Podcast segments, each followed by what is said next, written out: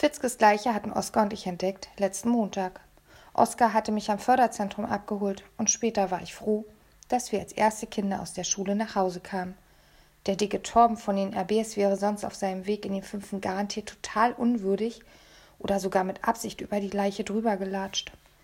Fitzke war unser erster Toter überhaupt, deswegen waren wir etwas aufgeregt. Er lag auf der Seite und mit angewinkelten Beinen vor seiner verschlossenen Wohnungstür im vierten, in seinem verlotterten, dunkelblauen Schlafanzug mit den grauen Längsstreifen. Mit Augen zu, das war schon mal gut. Ich hätte garantiert Schiss gekriegt, wenn seine Leiche mich angestarrt hätte. Leichenstarre. Wenn jemand so plötzlich und unerwartet tot umfällt, dass er nicht mehr, mehr dazu kommt, die Augen zuzumachen und dich deshalb anstarrt und starrt und starrt und starrt. Sehr unheimlich, auch wenn man selber an plötzlich und unerwartet kein bisschen schuld ist. Wir stellten unsere Rucksäcke ab. Fitzke sah aus, als wäre er auf dem Boden rumgekrochen, auf der Suche nach irgendetwas. Vielleicht war ihm sein Wohnungsschlüssel runtergefallen? Den hielt er verkrampft in einer Hand und irgendwie wusste ich sofort, dass da kein Leben mehr in ihm drin war. Jetzt ist es also passiert, flüsterte Oskar. Er kniete sich vor Fitzke hin und legte ihm zwei Finger an den Hals. Dann führte er den Puls, wie es die Leute im Fernsehen immer machen. Fitzkes faltige Hand sah bläulich aus, aber dafür war sein vom Bartstoppeln übersätes Gesicht eher gelblich. Oskar wartete eine Weile. Schließlich schüttelte er den Kopf. Das Herz? sagte ich. Bestimmt. Fitzke hatte es von Kind an an mit dem Herzen gehabt. Er nahm deshalb Tabletten, aber die verwahrte er in seinem Badezimmer. Warum hat er die bloß nicht ständig bei sich gehabt, wenn er doch wusste, wie schnell sein Herz mal daneben schlug? Ich ging in die Hocke und tippte ihm vorsichtig auf die Schulter. Man kann ja nie wissen. In Horrorfilmen springen die Leichen aber auch manchmal wieder hoch und im nächsten Moment haben sie dir ein Ohr abgebissen. Und du kriegst es nicht wieder, weil die Leichen es gierig runterschlucken als wäre es eine kleine leckere Brezel. Aber Fitzke sprang nicht auf. Ich betrachtete sein gelbliches Gesicht. Auf jeden Fall mausetot. So friedlich hätte er niemals ausgesehen, wenn er noch das kleinste bisschen Leben gehabt hätte. Sollen wir einen Krankenwagen rufen? fragte ich. Nee, Oskar schüttelte den Kopf.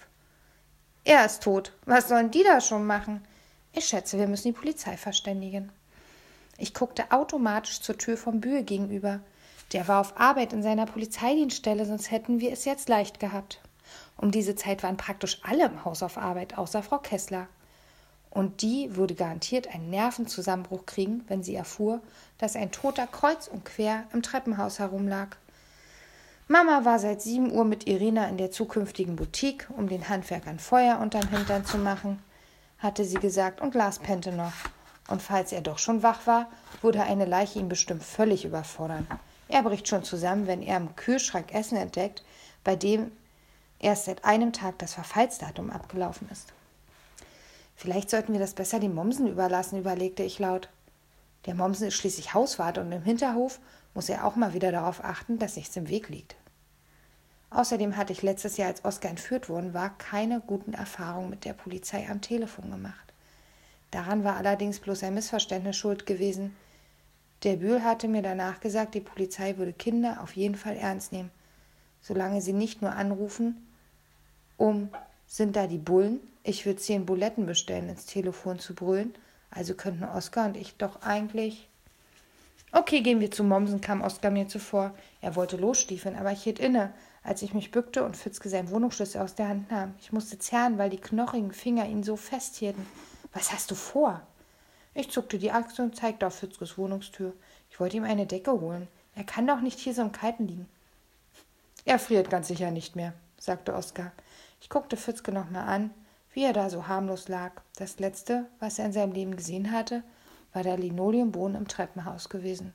Plötzlich führte ich etwas Schwarzes in meinem Bauch.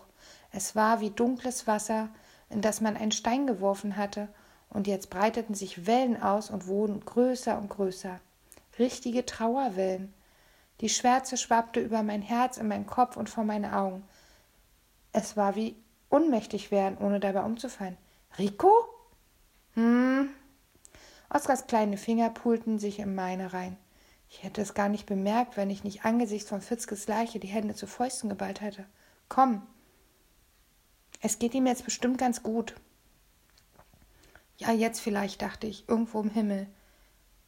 Aber vorher war Fitzke ein einsamer Mann gewesen, und er war einsam gestorben, und womöglich konnten sie ihn im Himmel nicht leiden, weil er da oben garantiert gleich wieder anfing, wegen irgendwas zu meckern. Hier unten auf der Erde war es ja genauso gewesen. Der alte Saftsack hörte ich Mama in meiner Erinnerung sagen. Nachdem er Oskar und mich letztes Jahr eingeladen und uns seine Steinesammlung gezeigt hatte, war Fitzke wieder verdammt unfreundlich geworden. Keine Einladung mehr. Wenn ich ihm im Treppenhaus oder auf der Straße begegnet war, hatte er immer so ausgesehen, als würde er über etwas nachdenken, das ihm ordentlich zu schaffen machte. Ihm und womöglich auch seinem Herzen. Mann, Mann, Mann. Ich steckte Fitzkes Wohnungsschlüssel in meine Hosentasche und folgte Oskar nach unten. Die blöden Trauerwellen waren immer noch da. Erst als wir bei Mommsen klingelten, wurden sie endlich kleiner und ribbelten sich ganz schließlich davon. Beim Mommsen bin ich immer halb gern und halb ungern. Es riecht komisch bei ihm in der Wohnung, so sauer und beißend. Als würden außer dem Mommsen auch noch die Tapeten und die, der alte Parkettboden Bier und Schnaps trinken. Und besonders aufgeräumt ist es dort auch nie. Aber im Mommsens Flur steht eine kleine Kommode, in der bunkert er Schokolade, verschiedene Sorten. Er bunkert sie, weil er Schokolade genauso nahrhaft findet wie ich und weil er glaubt, dass sie gut für die Nerven ist. Manchmal, wenn ich zufällig bei ihm anklopfe und ihn frage, wie es ihm denn so geht und ob er nicht auch findet, dass heute ein schöner Tag ist, weil der Sonnenschein bestimmt prima für die Kakaoernte in Südamerika ist, schenkt er mir eine Tafel. Das funktioniert aber höchstens einmal pro Woche. Öfters zufällig anklopfen hat also keinen Zweck. Und das Wetter ist ja auch nicht immer passend. Die Tür ging auf. Eine Schnapsfahne wehte uns ins Gesicht. Die Augen von Mommsen waren so winzig klein und rot, als hätte ihm jemand zwei Kirschen in den Schädel gesteckt. Was? Herr Fitzke liegt tot vor seiner Wohnungstür, sagte Oskar. Seine Stimme klang gepresst, weil er versuchte gleichzeitig zu reden und die Luft anzuhalten. Könnten Sie bitte die Polizei rufen? Tot? Auf jeden Fall, presste Oskar heraus. So, na dann.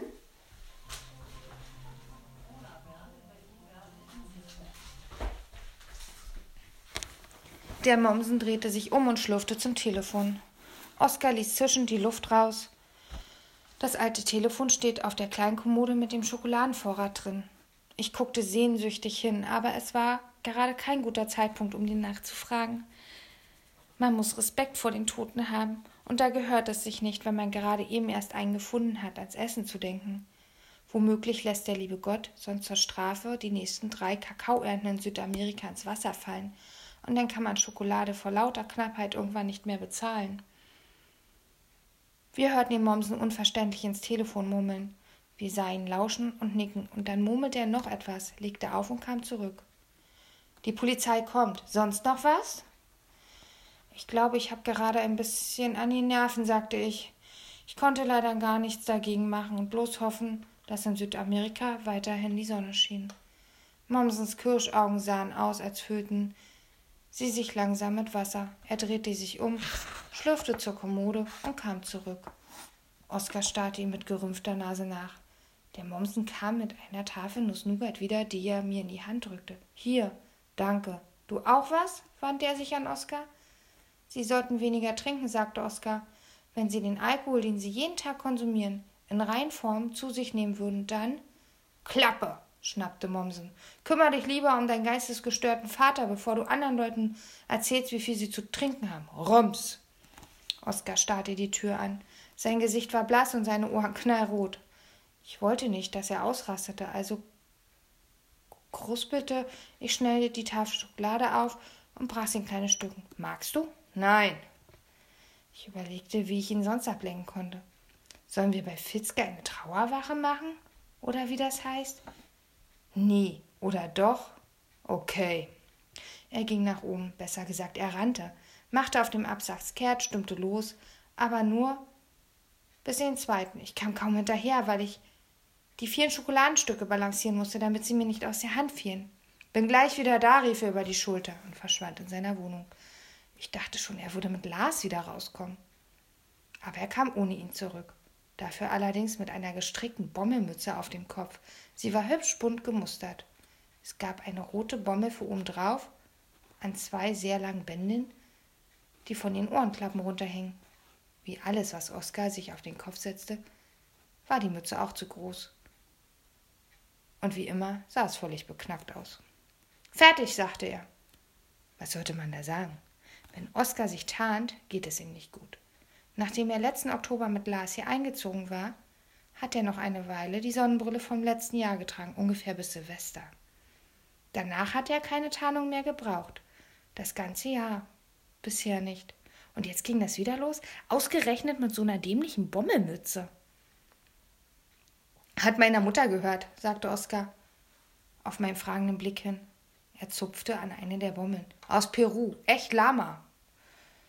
Als Jule noch in der Diefe 93 wohnte, hatte sie mal mit einem Peruaner rumgeknutscht. Deshalb kannte ich Peru aus dem Atlas. Es ist ein Land in Südamerika. Was ein Lama war, wusste ich auch. Man darf es nicht mit Lima verwechseln, denn das ist die Hauptstadt von Peru. Lama, Säugetier mit innen Spucke und außen Wolle. Die Spucke ist fürs, für, für Heine und die Wolle für Bommelmützen.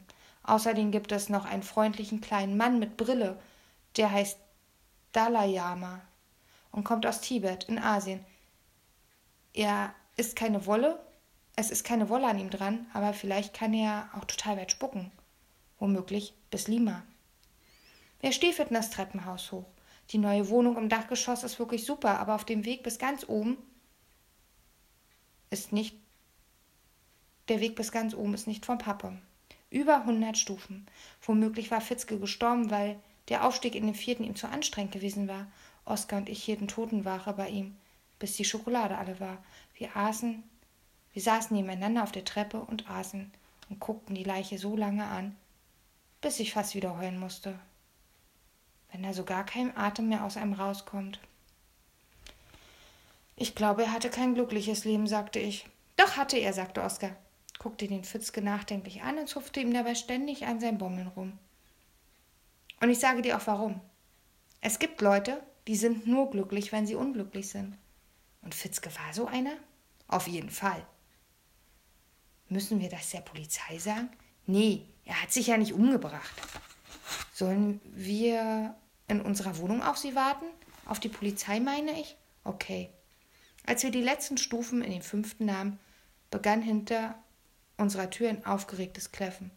Porsche hasst es, wenn er allein gelassen wird. Aber ich kann ihn auch nicht ständig mitnehmen, schon gar nicht ins Förderzentrum, auch wenn er dort echt noch was lernen könnte. Da liegt was, sagte Oskar über das Gekläffer aus der Wohnung hinweg. Er streckte einen Finger aus. Ich hatte im selben Moment gesehen wie er. Auf unserem herzlich willkommen Schuhabtreter lag ein dickes Buch mit abgewetzten grünen Einband und darauf ein handgeschriebener Zettel, beides mit Steinen beschwert der gerade mal so groß war wie ein Ei von einem Lilliputanerhuhn. Ich steckte ihn in die Hosentasche und las den Zettel vor. Doretti, mit mir geht zu Ende. Du kriegst all meine Steine, das habe ich letzten Sommer testamentarisch verfügt. Adresse Anwalt unten.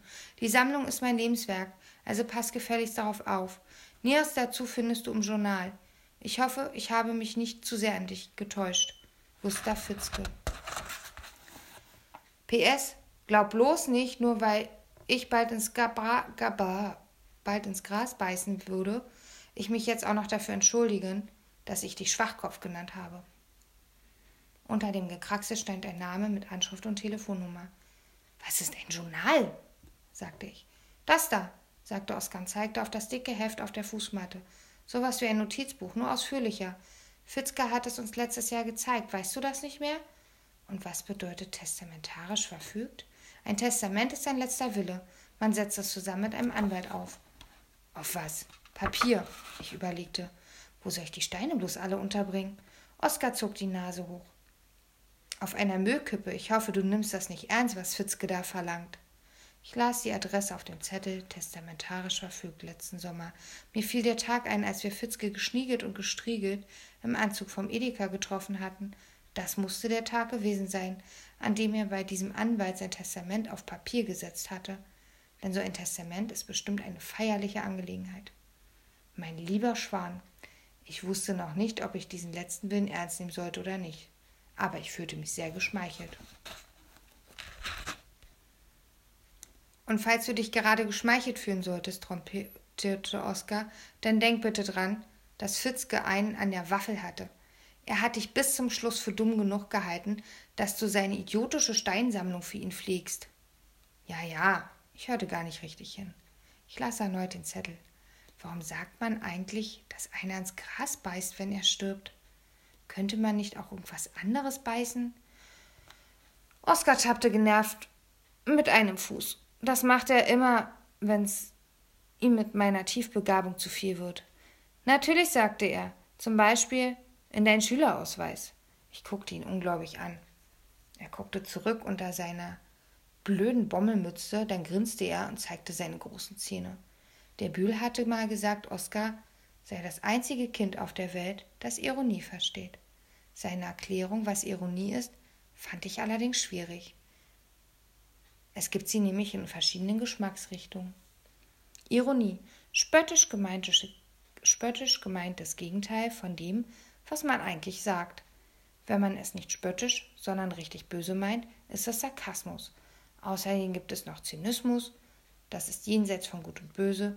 Wenn alle einfach nett zueinander wären, könnte man sich also drei schwierige Fremdwörter sparen. Aber nee.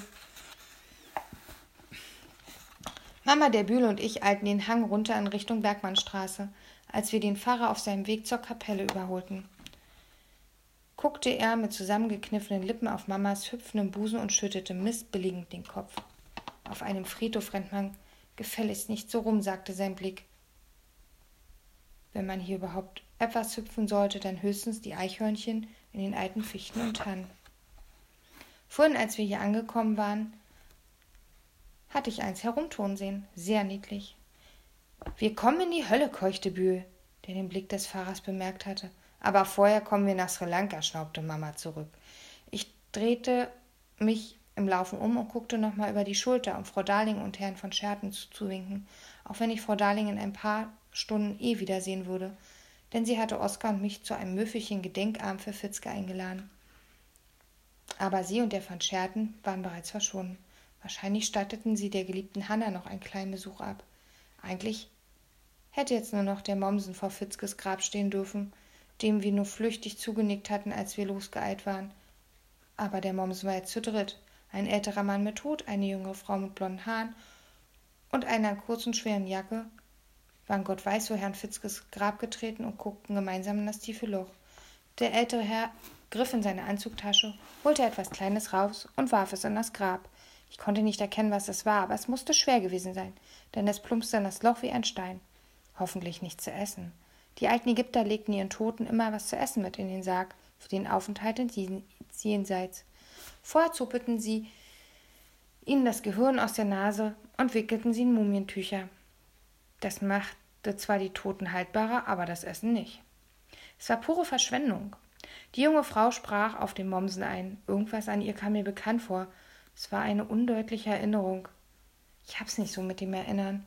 Aber das war deutlich genug, um meinen Kopf in eine kleine Alarmsirene aufhören zu lassen. Ich blieb ruckartig stehen, dass Mama mir fast die Hand abgerissen hatte. Rico, hey, ich muss noch mal zurück, sagte ich. Ich habe was vergessen. Was denn? Ähm, das habe ich auch vergessen. Schatz, es ist schon fast zwei. Wir kommen zu spät, wenn wir nicht sofort losfahren. Eigentlich hatte ich gar nichts vergessen. Ich war bloß neugierig und verwirrt. Die Erinnerung an diese junge Frau hatte eine Farbe und die war gelb aber es hatte nichts mit ihren blonden Haaren zu tun. Es war eher das Gelb von Sonnenblumen, wie das Gelb von Rico. Geht's mit etwas mehr Dampf? Du kannst ja später nochmal herkommen, okay? drängte der Bühl. Zwei Sekunden später saßen wir in Irinas Flitzer und der Motor hörte auf. Irina hatte, haute einen Gang rein, dass es krachte. Wird auch Zeit, sagte sie. Ich habe schon gedacht, dass einer von euch dem alten Knacker hinterhergehüpft ist ins Grab. Im Vorbeifahren guckte ich durch das kleine offene Gittertor des Friedhofs rauf zum Hügel. Sie waren noch da, alle drei. Der befuselte Mommsen, der alte Herr im dunklen Anzug und die junge Frau mit den blonden Haaren. Gelb, dachte ich. Gelb, gelb, gelb. Seit dem letzten Sommer, als Oskar und Mama und ich vor ihr, ihrer Erpressung retteten, habe ich nur noch ein kleines Mal das Tagebuch geführt letzten Herbst, kurz bevor Mama und ich in den fünften und Oskar und Lars in den zweiten eingezogen und wir den totalen Krieg mit dem dicken Torben von den RBs gehabt hatten. Das Tagebuch ist irgendwie nach den Kampfhandlungen verloren gegangen, der dicke Torben leider nicht. Aber seitdem musste ich auch nichts mehr aufschreiben. Bis heute ist nämlich alles klasse gelaufen. Mit der Bingo-Trommel habe ich zum Beispiel in letzter Zeit echt Glück gehabt. Bis auf den üblichen Stress beim Abbiegen in eine Straße, den ich nur noch selten habe, denn ich habe jetzt viel mit, bin jetzt viel mit Oskar unterwegs, der sich nie verläuft. Oder wie neulich, als ich erst im Edeka merkte, dass ich zu Hause nach dem Pinkeln den Reißverschluss von meiner Hose nicht zugemacht hatte, gibt sie nämlich seit Monaten Ruhe. Es ist schon fast ein wenig unheimlich.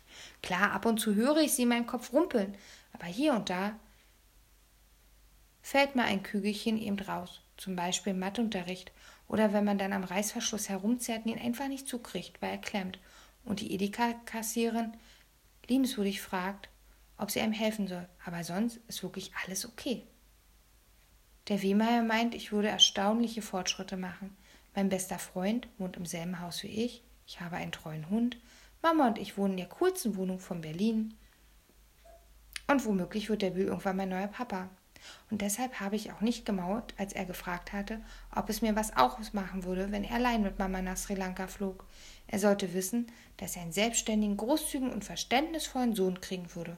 Außerdem hatte er mir 50 Euro Taschengeld für die Woche versprochen. Mein echter Papa ist schon lange tot. Als ich bloß nachgedacht hatte, er sei tot, war es nicht, war es nicht. Als ich dann dachte, dass er noch lebendig ist, war es auch nicht. Letzten Sommer, nachdem Mama erpresst worden war, hatte sie rausgefunden, nach jeder Menge Telefonate mit Ämtern und Behörden, dass er doch tot war. Mein Vater war schon vor fünf Jahren von einem Kleinlasterwagen überfahren worden. Der Laster hatte Fische zum Markt transportiert und irgendwo an der Küste von Neapel. Das war ein bisschen unheimlich, weil ich mir immer ausgemalt hatte, mein Vater wäre an einer Küste von Neapel beim Angeln ertrunken. Also hatte ich mit seinem Tod durch Fische gar nicht so falsch gelegen. Frau Darling meinte sogar, nachdem sie davon erfuhr, ich besäße eine heilige Gabe der Prophezeiung.